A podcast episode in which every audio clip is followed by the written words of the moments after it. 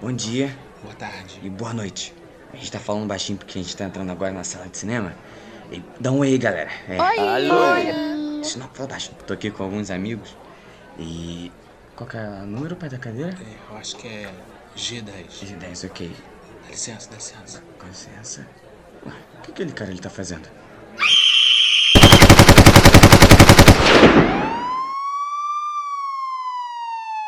Surpreendente ataque de um estudante de medicina em uma sala de cinema no shopping Morumbi com uma submetralhadora. Três pessoas morreram e quatro ficaram feridas.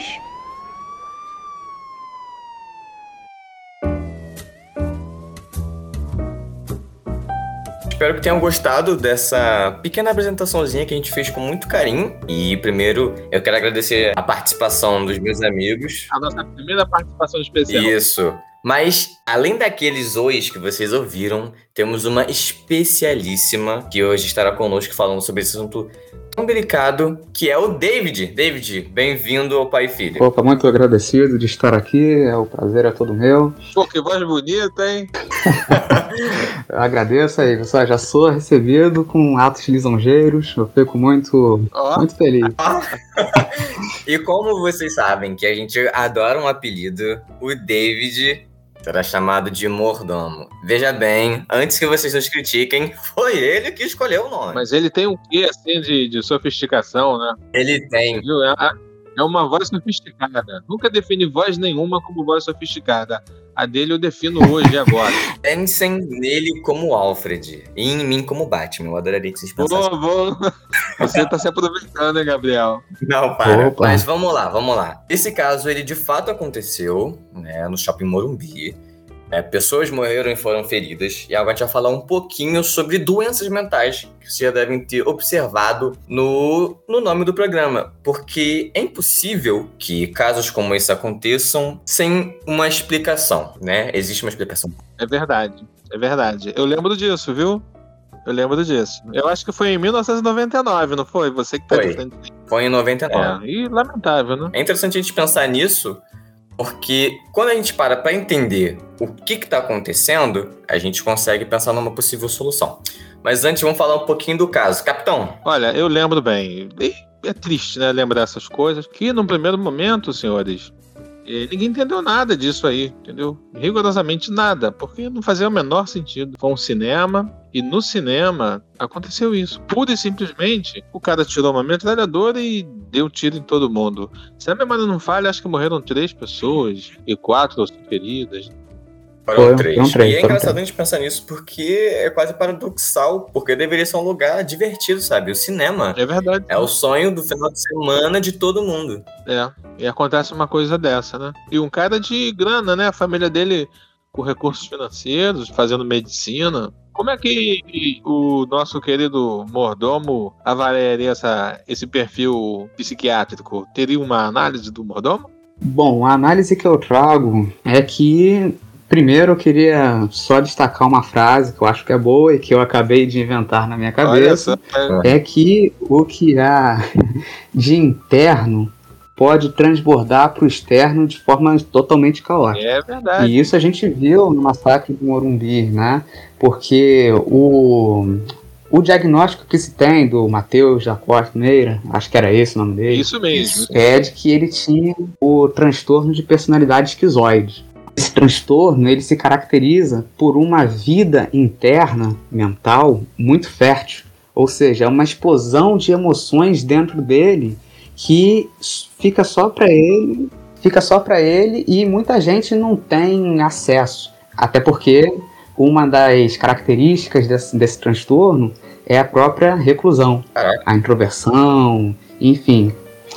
É, Eu acho que a gente tá vendo aí a que veio o mordomo. Veio fazer análises pertinentes Nosso especialista. ele. relacionadas às adversidades mentais.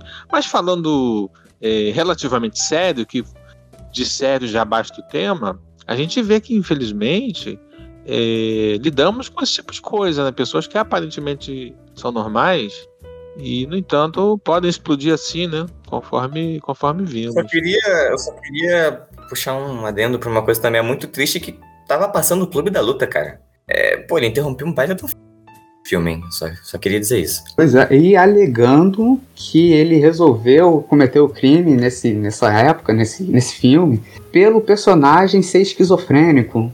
Mas que tipo de justificativa é essa? não, entendi, não entendi muito bem o Mas isso é raciocínio. spoiler, né? Você sabe. Mas também, se você não assistiu o Clube da Luta até hoje, meu amigo, você tá tudo errado, né? Pelo amor de Deus. Ah, Então eu realmente devo sair do podcast porque eu tô todo errado. Você não ouviu? Não. Você tá de sacanagem. Não, não, não, não, não, não, peraí. Você tá brincando comigo. Sério? Peraí, para o podcast sério? Infelizmente, não, não tô brincando. Embora eu tenha escolhido o mordomo exatamente por representar é, meu caráter fiel e tal, Ah, mas tá bom. Mentira, pior que eu posso comprovar. É um excelente amigo. e tu nunca viu. Que vacilo. A gente vai marcar um dia pra ver. O que mais me espanta é que esse, esse rapaz, com toda a infraestrutura, né? Uma vida diferenciada. Sabemos que, lamentavelmente, no nosso país a má distribuição de renda ela existe e é gritante. Ele não, ele era um homem, homem branco, na época, é, é um homem branco, né? Bastante jovem. Ele teve, ele teve advogado, teve uma condenação, e ele iria cumprir essa pena, gente. Olha que loucura. Um cara que entra e faz o que ele fez, ele ia cumprir essa pena, iria sair. Agora, por que, que ele tá lá até hoje? Porque ele matou um cara porque o volume da TV tava alto. Olha que doideira. Um companheiro de cena dele Calma, dentro da prisão? dentro da prisão.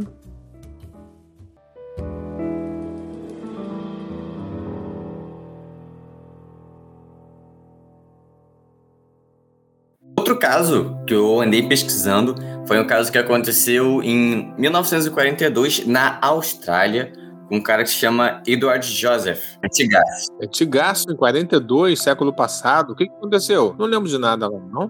tava acontecendo a Segunda Guerra Mundial. Exato, e tipo, globalização vem comendo solta, mas naquela época não era tudo tão globla- glo- é, é, globalizado. Verdade, e esse verdade. caso eu escolhi ele porque ele tem uma característica muito interessante.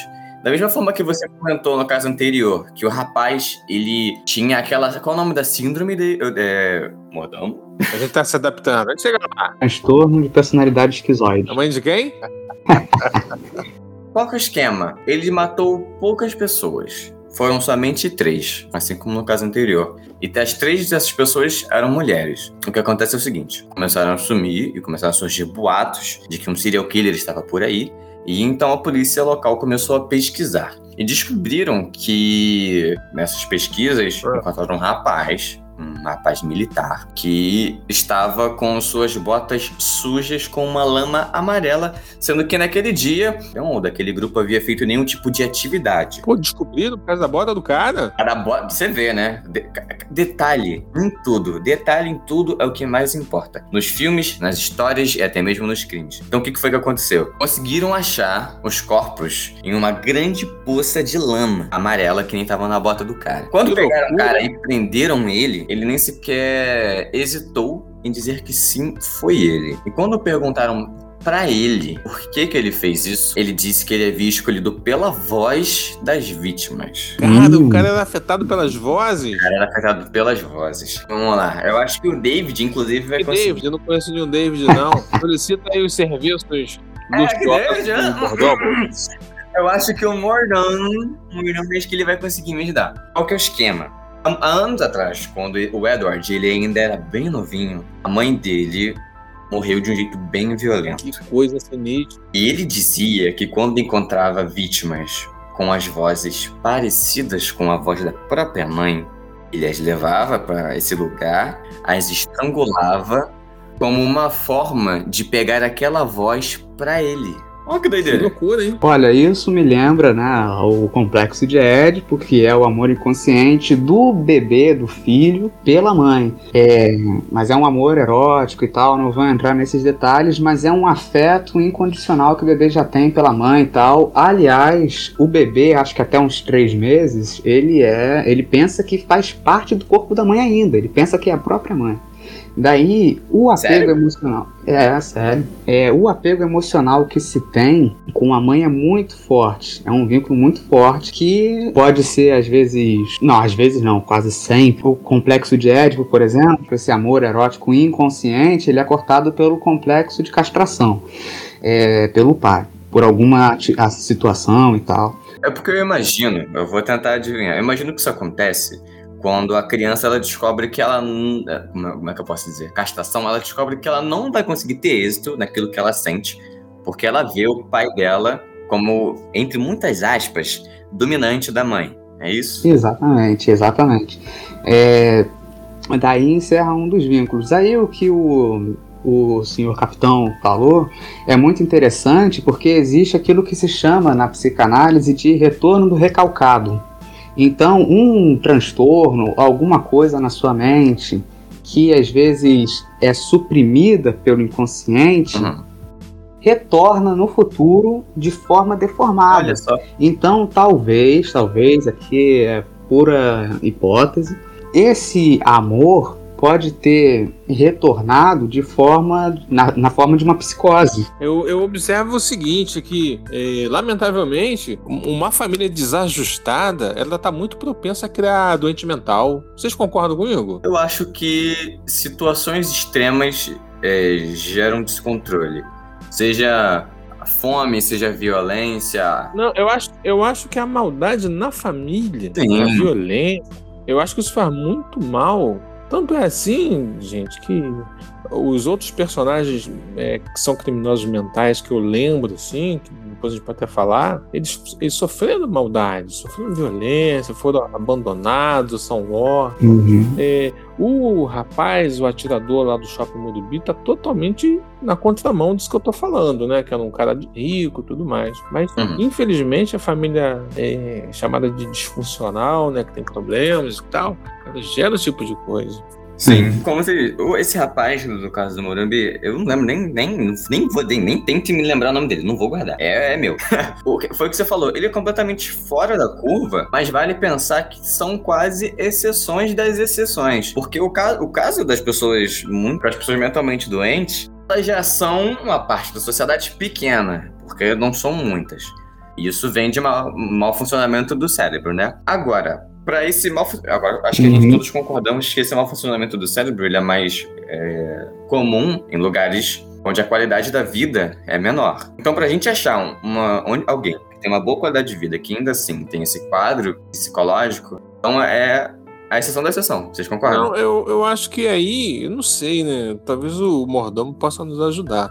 Mas aí eu acho que de repente é uma limitação orgânica já da, daquela pessoa. No, né? ca no caso do assassino de Morumbi, ele tinha o transtorno de personalidade esquizoide e geralmente esse transtorno ele é mais facilmente gerido, né, mais facilmente assimilado pelo indivíduo quando ele tem algum algum descendente com esquizofrenia. Que, que é a esquizofrenia? A esquizofrenia se caracteriza por um transtorno mental da, é, da psicose ela é uma desordem mental que se tem do indivíduo que o incapacita tanto de ter pensamentos racionais, é, capacidade funcional mais organizada, quanto ter alucinações. Ou seja, um psicótico ele está sujeito a vozes, por exemplo. Tanto que no caso em que você falou da mãe, que eu estava falando do retorno do, do como é que é? O retorno do recalcado, que o retorno do recalcado é isso, quando se suprime uma doença, um transtorno psicológico, ele volta de forma deformada depois, na psicanálise. Daí ele voltou como? Voltou na forma de psicose. Uma dos. Uma dos o diagnóstico da psicose também prevê a paranoia, entende? A paranoia é o medo constante de perseguição e envolve também a alucinação, né? No caso, já que é uma psicose, Sabe- também sabe, envolve. é, Mordomo e Mr. Barba, o que às vezes eu penso, sem querer sacanear ninguém, é que o- às vezes o cara que é. a pessoa que é esquizofrênica, ela pode Uhum. é, entender que é uma intervenção divina, religiosa, espiritual. Quer dizer, esse assunto que a gente Uhum. está considerando na nossa conversa, ele é bem complexo, bem complicado mesmo. Bom, daí o pessoal com transtorno de personalidade esquizoide, eles provavelmente têm algum antecedente na família, algum antecedente genético que contribuam para que ele assimile esse transtorno forma mais fácil que as demais pessoas. Gente, mas uma coisa nessa coisa. Olha uma coisa nessa coisa boa. Mas uma coisa que me causa grande, grande é, limitação para analisar né, esses desdobramentos trágicos de crime e tal, é o fato que a gente não consegue tentar prever um criminoso mental, né? A gente não conseguiria prever o, o cara do cinema, nós, nós não conseguiríamos prever esse cara da década de 40, da, da Austrália, né? É, é, por exemplo, eu a minha moto é, é simples. Eu, eu, eu comprei uma moto simples, pesquisei uma moto simples para não ser roubado, né? Tem motos que são muito visadas. É, mas no caso de um doente mental, você não pode tentar pensar uma coisa é, que irá surgir da cabeça desse cara maluco, porque você, a gente não sabe o que se passa na cabeça dele. Imprevisível, né? É verdade. É verdade. Realmente, nunca se dá, nunca, nunca dá para passar, para especular o que se passa na cabeça de alguém acometido por uma doença mental, exatamente por você não ter nem acesso a ele. No caso do transtorno da, da, da personalidade esquizoide, a pessoa totalmente recusa, não deixa praticamente ninguém se aproximar, as pessoas que se aproximam têm uma ideia completamente crer, é, né? vaga do que é a pessoa, de quem é a pessoa. É, é possível é, detectar, assim, a partir de uma dessas anormalidades aí que tem esses nomes complicados, que aquela pessoa tem um potencial grande de violência? Ela pode explodir em algum momento ou não? É uma caixinha de surpresa. No caso do esquizoide, eu acho que ele explode quando você interfere no mundo interno dele. Se você tentar, provavelmente ele vai ter algum ato violento para com você. Daí, mais aí prever, por exemplo, que o cara lá do massacre de Morumbi iria atacar o cinema, aí já é muito mais complexo. Falando sobre as doenças mentais e traçando um paralelo com o comportamento criminoso, porque a gente está vivendo essa situação aí do, do Lázaro, né? Uhum. Que tá virando, entre outras coisas, virando meme, gente. É coisa de doido. Sim, É, é, realmente. A verdade. gente não consegue entender isso e, e é uma tragédia, né? Uhum. E o que nos motivou, eu falando com Barba e pensando em convidar aí o querido mordomo para nos ajudar nas análises, que é uma pessoa que dá pra gente identificar assim como um, um amante aí dos desdobramentos mentais, e foi a morte daquela menina no shopping aqui em Niterói, em Plaza Shopping. né? A gente tá vendo que a doença mental tá ao alcance de todos, por assim dizer, né? Tá, tá ao redor. Alguém tá prestes a explodir e a gente não sabe quem é. Isso é, é, é aterrorizante. Esse é um dos maiores problemas porque, normalmente, quando você tem algum tipo de ferida, você sabe o que é. Porque normalmente você vê É a pessoa. Se a pessoa não tá dormindo bem, ela tem a olheira. Se a pessoa tá machucada, você vê o corte, você vê o machucado. Mas nesses casos você não vê. E assim como o mordomo disse, naquele caso específico, como todo todo problema vinha de uma vinha de uma fonte introspectiva, você não tem como saber. Não tem. Não tem como saber, exatamente. Mas existem alguns casos em que é realmente falta de atenção. Aliás, o filme Coringa, o que lançou em 2019, 2020, Excelente! Caraca, na moral, foi pra isso que eu te trouxe, moleque. o Coringa, o filme Coringa, ele de início a gente percebe que o personagem principal ele é bom, mas ele tem sérios problemas mentais e físicos, né? Dado a fisionomia É. dele, era Uhum. totalmente, totalmente magérrimo, não tinha nem força para pôr o sapato, por exemplo, foi uma cena bem marcante. E assim, se alguém tivesse dado um suporte, um carinho, alguém tivesse ido compreender qual era o estado real dele, como ele se sentia, provavelmente ele iria se abrir e não deixaria que não se deixaria tomado pelo ódio, né? Não seria tomado pelo ódio. a esse filme. Muito interessante. Até porque a sociedade se mostra muito hostil a ele. Cara, é muito interessante. Ele vai revida, por assim dizer, né? Na verdade, capitão, a sociedade se mostra muito agressiva a vários deles tá? Exatamente. no mundo real. Você não, você não vê uma pessoa com distúrbio mental e não pensa em ajudar, você pensa em manter distância. E outra coisa, eu quero pensar paralelo com o que a gente já falou antes, puxando no filme. Você vê que Uhum. muitos casos que tornaram ele assim, além de motivos atrás deles, dele, é que ele já foi, ele era maltratado pelo pai. Se é que já não foi acusado, não tô lembrando é. agora no filme. Mas eu acho que muitos desses traumas, complementando o que o capitão falou lá atrás, vêm por conta da criação, da violência, É. sabe? Então, Mr. Baba, a gente tá vendo aí um caldeirão de gente doente, a sociedade louca, esse filme aí. Ele foi, ele foi conclusivo Uhum. aí em fazer essa análise, né? A gente tá vendo aí uma efervescência de loucos sendo fabricados pela sociedade mais louca ainda, só que ela consegue criar verdadeiros protagonistas de tragédias é, inimagináveis, né?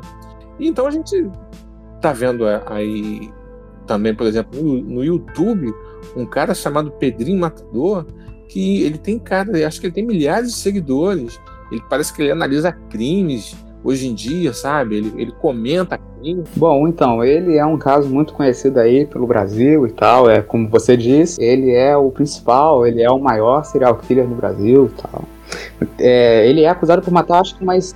Pois é, ele é acusado por matar umas 72 Caraca, é pessoas. Mas alega que matou mais de 100. Eu não sei se é ego dele, não sei se é.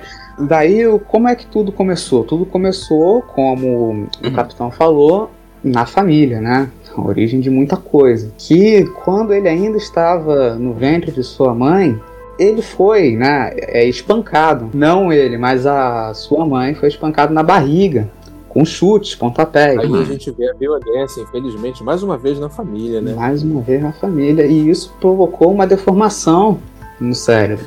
Aí já começamos a caminhar para um potencial é, transtornado mental. Hum. Bom, daí ele, ao, na adolescência, ah, na adolescência não, né? Acho que 12 anos é pré-adolescência. Na pré-adolescência, ele já tinha certos impulsos negativos, certos impulsos violentos. E por quem? Para quem esses impulsos eram direcionados? Para o primo dele, que o primo dele perturbava ele, não sei o que. Daí ele até chegou a pensar, a cogitar jogar o primo dele de um penhasco que tinha perto da casa dele. Daí, crescendo mais um pouco, ele começou a praticar crime mesmo, isso na adolescência, porque ele foi preso, é, um crime que eu digo homicídio, e chegou a matar chefes do tra chefe do tráfico, conseguiu dominar uma certa região, ficou com a mulher do traficante, Caraca. mas aí depois se viu obrigado a sair daquela zona e ia montar o próprio negócio. Isso tudo, repito, na adolescência, minoridade ainda. Mas era o quê? Uma padaria que ele foi montar? Ele abriu uma confeitaria? o que que ele abriu? Confeitaria com pote com um pó diferente, né? Uma farinha esquisita, um trigo estranho. É, bom, eu não sei se ele, se ele era bem engenhoso nessa parte, mas só sei que ele teve o próprio negócio. Com o passar do tempo, ele cometendo as, as diversas atrocidades dele, parece até que ele matou o próprio pai. Mas isso é uma questão polêmica, Caraca. a gente ainda não sabe. Qual era o argumento dele, o argumento que ele usava? Ele tinha como argumento a eliminação de quem deveria morrer na sociedade. Ou seja, por isso que às vezes ele chegava e matava um Caraca. traficante aqui, vai matando tipo a escória da sociedade, entendeu? A escória na cabeça Quer dele. me dizer que ele é um herói? É isso, mano? Você tá me dizendo? como se ele fosse um tipo de vingador que estivesse livrando a sociedade daquilo que se considerava ruim, mas ruim na cabeça dele. Aí entra naquela questão que o capitão falou. O que, que é ruim para uma pessoa mentalmente debilitada? E, gente, Né? eu, eu fico pensando no seguinte: a doença mental ela causa tanto mal para a sociedade e, infelizmente, ela é tratada de uma forma tão irregular e tão sem, sem conteúdo. A gente vê, por exemplo, que as pessoas usam a doença mental para se xingar. O que vocês acham disso? É absurdo. Tipo idiota. Ninguém sabe que idiota é uma condição mental. Tipo, cretino. Ninguém também sabe. Ou mongol. É, É. lamentável. Ninguém tenta ofender uma outra pessoa chamando ela de diabético, É, hipertenso, né? Mas a gente vê, a gente vê essas coisas acontecendo com as doenças mentais. Então, a gente vê que é tudo muito difícil, mas não temos sequer uma perspectiva de melhora. Bom, o caso do Hospital Colônia é um caso muito conhecido que nós temos aí no Brasil, que foi em Minas Gerais, se não me engano, Barbacena. O local, primeiro, ele foi caracterizado pegar a gente com tuberculose. Eles tratavam dos, tuberculo dos tuberculosos. Daí tinha até o Então, clima o de era esse. Nada a ver com psiquiatria, nada. né? É, o propósito inicial era esse. Mas aí acho que em 1905, com o decorrer da época, se tornou um hospital psiquiátrico. Se tornando um hospital psiquiátrico, primeiro iam para lá os que se consideravam divergentes do padrão social de, do que, que era normal, né? E Aham. mais tarde começou a botar o que era considerado assim quem estava à margem da sociedade, ou seja, prostituta, negros, presos políticos e Ah. lá dentro executavam uns choques elétricos dele que chegavam a tirar a energia toda de uma Que cidade. loucura, né? Caraca. Entende? Pois é. Daí é, me impressiona porque o conceito de loucura do Michel Foucault ele diz que é um conceito que varia conforme o tempo. Na antiguidade, os loucos eram quem tinha um tipo de saber esotérico, uma sabedoria e, portanto, eram bem vistos. Na Idade Média, eram os profetas messiânicos, líderes grandes Ah, de populações. Aí chega na era carte... não, não, chega no Renascimento, a loucura volta a ser bem vista, né? O Renascimento ele retoma algumas coisas da antiguidade, mas Ah, volta a ser bem visto. E isso é até visto lá no na imagem do, na imagem não, da- na gravura do Bosch, que é o nome, se eu não me engano, o nome quem? Lembrou de quem? Bosch, um Ah. pintor renascentista. o nome da pintura era o Barco dos Tolos, se eu não me engano. Você pode perguntar, Ah. você pode procurar por aí. Daí ele interpretava a loucura como uma das interpretações, como uma das manifestações da razão. Era visto no Renascimento como um todo. Na era cartesiana, começaram a condenar quem tipo, tinha algum tipo de ideal medieval, então esses eram desprovidos de razão e tal. E os Ah. homossexuais também eram internados nessa época. Começaram Isso- mas isso aí já entra na, na, na era do iluminismo? no século XVII, tá entrando na época do iluminismo Ah. sim. O, o movimento, É. aí já tá em a revolução científica. O movimento iluminista Sim. começa mais no século XVIII. Daí, passado isso, vem no século XIX a definição de loucura como um diagnóstico médico. Ou seja, é o médico que tem o poder de falar o que, que é, é doente mental e o que, que é normal. só no século XIX? Só no século XIX, 200 anos atrás. Uma coisa que a gente observa é que ficou, então, durante muito tempo, ao bel prazer de determinado ponto de vista coletivo quem era ou quem não era louco. Eu lembro que, até bem pouco tempo, inclusive isso virou um filme, Bicho de Sete Cabeças, é, o, o usuário de- da maconha, ele poderia ser classificado como doente mental Caraca. internado, cara. Uhum. Tem. Teve esse livro e virou filme, né? Que isso, gente? Isso realmente aconteceu? Acontecia assim.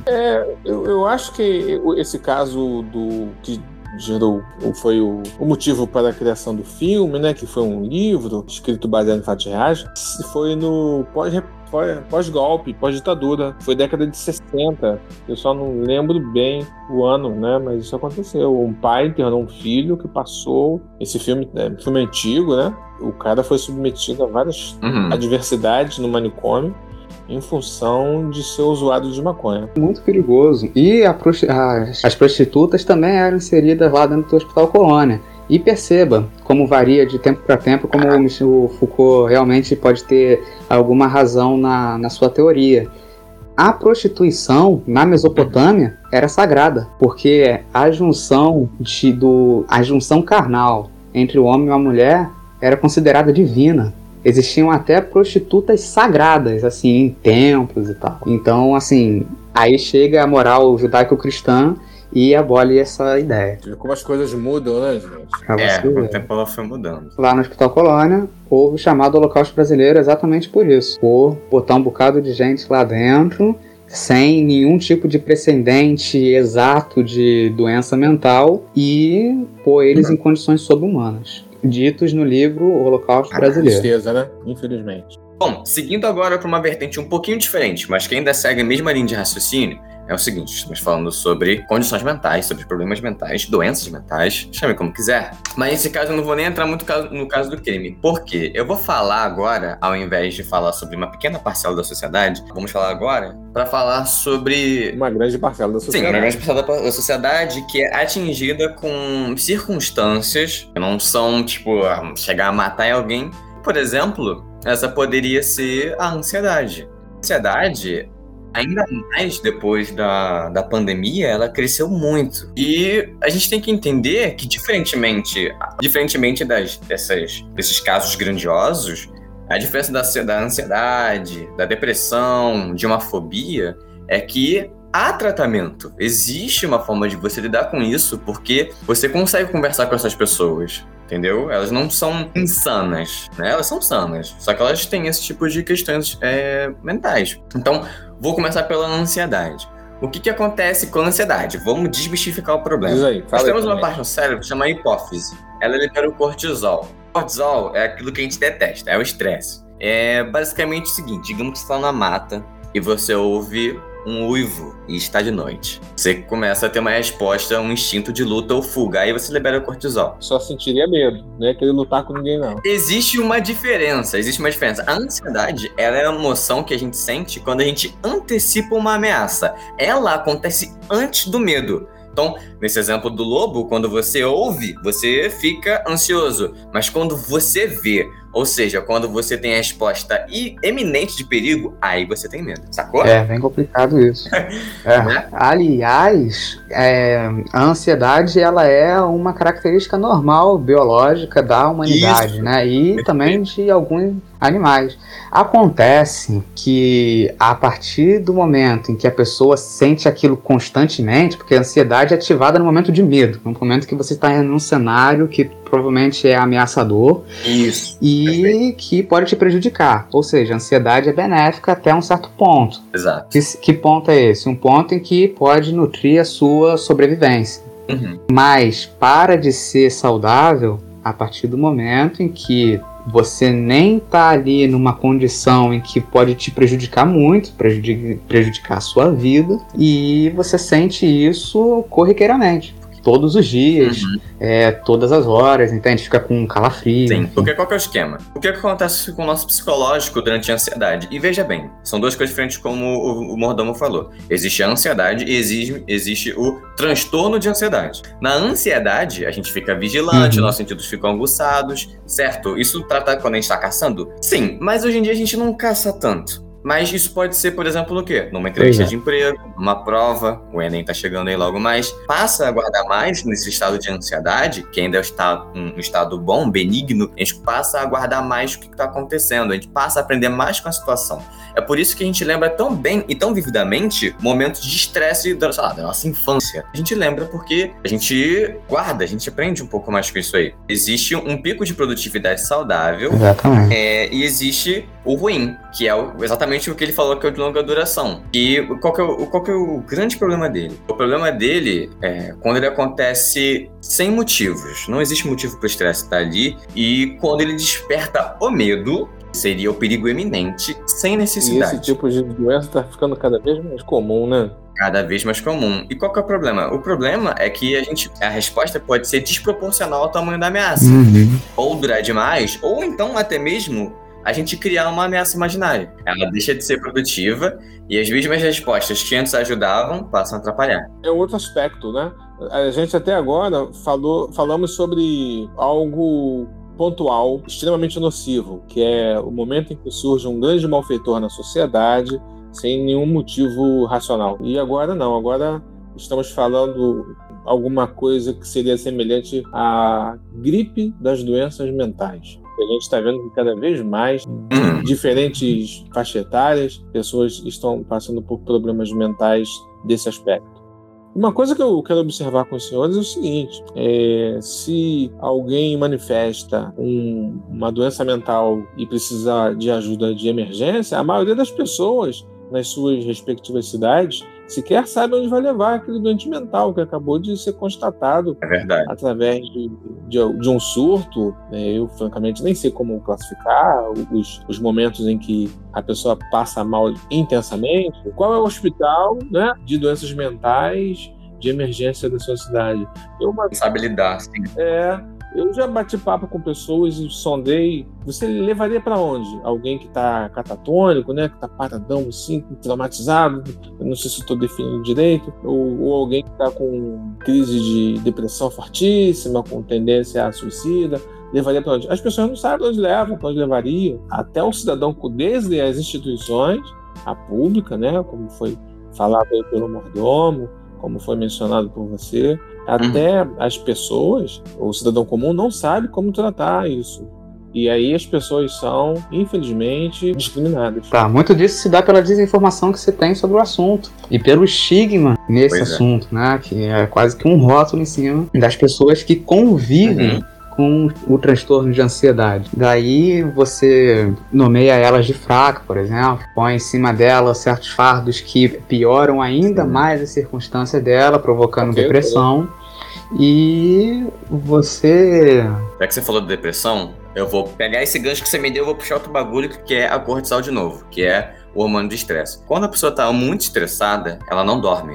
O que acontece? Pegando esse gancho que você, me- que você colocou aí, eu puxo o cortisol. Porque qual que é o esquema? Quando você tá muito estressado, você não dorme. Além de não dormir, outras consequências da ansiedade, além da depressão que já foi citada, é a perda de massa muscular, a sua imunidade baixa, transtornos psiquiátricos e doenças cardiovasculares. Então, assim, ela acaba com você. Pode até parecer meme, pode parecer brincadeira, papo de coach e médico que não sabe o que tá fazendo.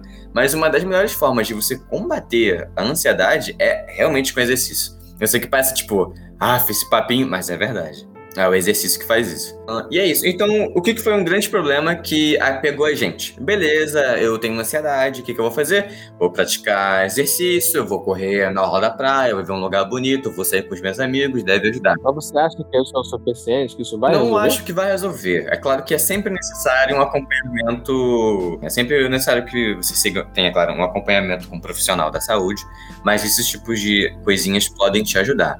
Por quê? Porque quando você faz um exercício, existe um efeito ansiolítico em você, ou seja, são substâncias que te deixam mais calmos, elas amenizam a ansiedade.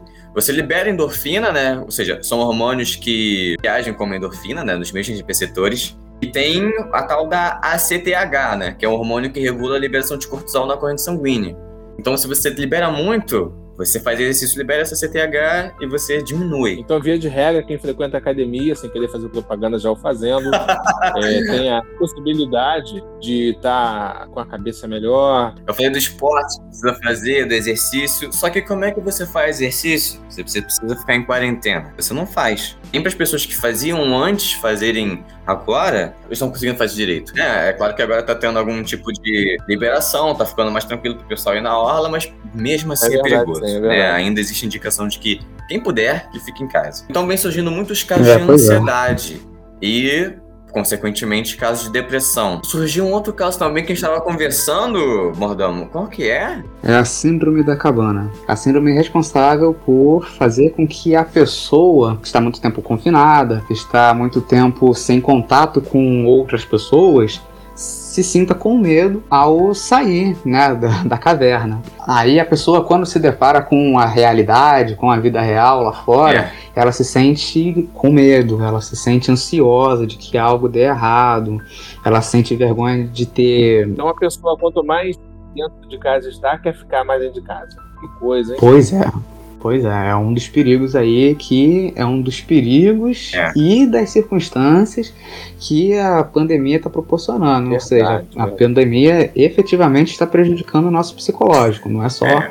o físico, né? Não é só a vida profissional e também desemboca na agorafobia, que é tá caracterizada dentro de um medo de você perder o controle em público, entende? Ou seja, Sim. há um paralelo entre a síndrome da cabana e a agorafobia, porque a pessoa ela sai pensando que pode fazer alguma coisa na rua que acabe a envergonhando. E isso é basicamente a agorafobia. Bom, um dos- uma das formas, o Mr. Barba disse que agora a gente está se exercitando menos, isso é verdade, tem alguns exercícios em casa que se pode fazer, mas existe também a meditação com a respiração quadrática. Vou inserir os conceitos aqui. É verdade que a meditação em quem está iniciando, ela é pouco efetiva. Quase não tem resultado nenhum, a pessoa sai, fica meio estressada, né? Pô, eu fiz a meditação, agora tô desse jeito e tal. Mas, ah, pra você ver, é um paradoxo, é o grande paradoxo da realidade. Mas, pra quem vai praticando, os níveis de atenção melhoram e os níveis de ansiedade também se dissipam, tendem a cair bem para quem vai praticando, para os Ó. experientes. Porque a meditação basicamente concilia a nossa rede de modo padrão. A rede de modo padrão é responsável pela nossa identificação no cérebro. Ou seja, ela concilia tanto a área do córtex pré-frontal, a área da tomada de decisões, também é responsável pela nossa percepção do futuro, e o hipocampo, que é responsável pela nossa memória. Aí con consegue conciliar essas duas áreas e focar inteiramente no presente. Eis o cerne da ansiedade. Quem não consegue focar muito no presente, provavelmente tem ansiedade, porque uma, da, uma das características da sociedade, da sociedade, da ansiedade é catastrofização, entende? O medo, uma premonição que se tem irreal. Potencializa tudo como se fosse acabar num grande problemão. Pois né? é. E de repente não é nada disso. Exatamente. Interessante, é. É, e, mas é que ninguém tá livre disso, né? Todos nós temos, podemos acabar sendo Pois é. vítima desse tipo de coisa, porque tá todo mundo nessa mesma situação, né? Ninguém solta a mão Uhum. de ninguém, a gente se esforça, mas ainda é difícil.